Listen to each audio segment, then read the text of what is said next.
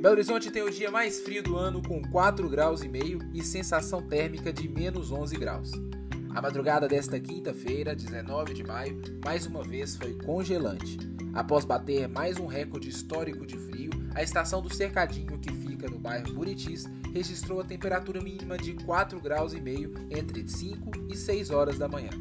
Já a sensação térmica no início da madrugada, por volta de 3 horas, ficou em menos 11 graus.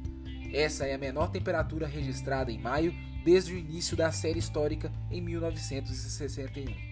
A estação, que fica na Pampulha, registrou 7 graus como temperatura mínima no início da manhã e sensação térmica de 1 grau.